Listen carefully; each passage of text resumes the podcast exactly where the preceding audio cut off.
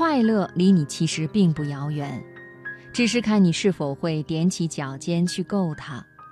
忧天的杞人也有他的幸福，那就是早晨醒来天没事儿，而且一天比一天明亮。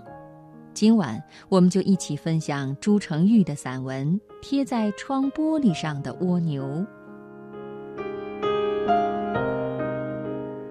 这一天，我好像得了抑郁症，坐在屋子里一动不动发呆。生活给我开了一剂方子，我却忘记了病根儿。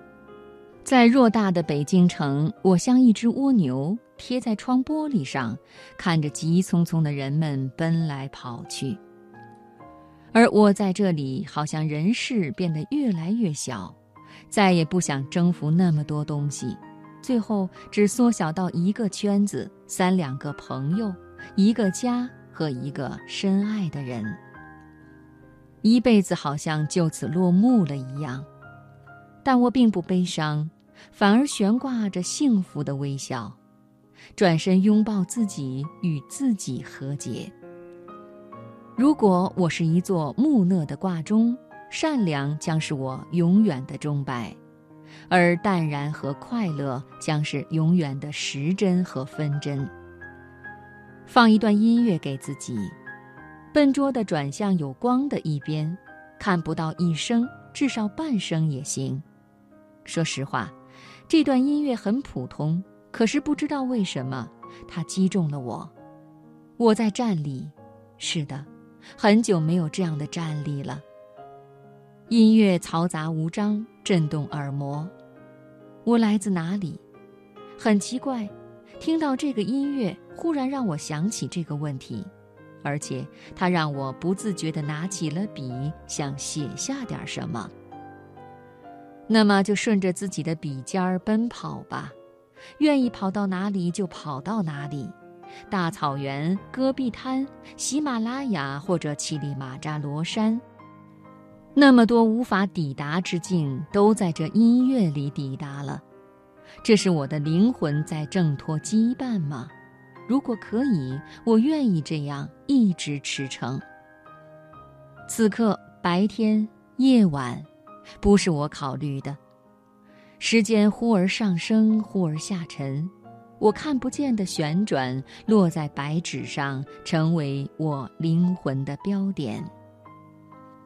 这个时候的北京不但没有雾霾，并且出奇的干净，天空很蓝，像被熨平的梦幻曲。而人间并不平坦，世事诡异无常。比如现在，毫无征兆的忽然就下起了雨。用什么心态对待下雨？这是一个很平常的问题，但反映一个人的生活态度。法国哲学家阿兰说：“天上下雨时，你正在街上走，你把伞打开就足够了，犯不着说真见鬼，又下雨了。你这样说，对于雨滴，对于云和风都不起作用。你倒不如说多好的一场雨呀！这句话对雨滴同样不起作用，但是对你自己有好处。”你于是抖一下身子，从而使全身发热。阿兰在这里其实说的是人生的两种截然不同的态度：究竟是当看破红尘、愤世嫉俗的抱怨者，还是做一个淡定而积极的乐观派？这直接影响和决定你一生的幸福。鲁院的同学周华成和我说过。他的一个摄影家朋友给女儿拍照片，从出生那一天开始，一天一张，从不间断。他在拍摄的时候从不讲究任何摄影技法，背景也是一成不变的一面墙。这自然是受到朋友们的嘲弄。二十年后，他把这些照片制作成幻灯片，在一面洁白的墙上播放给朋友们看。朋友们都被震撼到了，从这些简单的照片里看到了关于成长的秘密。这笨拙而执拗的爱，像不像一只蜗牛？我是一个路痴，但这并不妨碍我拥有一颗时刻准备远行的心。我不能选择等到什么，我只能接受遇到什么，就像遇到下一棵树，遇到下一阵风，遇到下一个人，遇到下一盏坏掉的路灯。所以我尽量挑选温暖的词语和人说话，我努力不让微笑的挂钟停摆。我用善念把人间的不平晕开，整洁的世界为我铺开。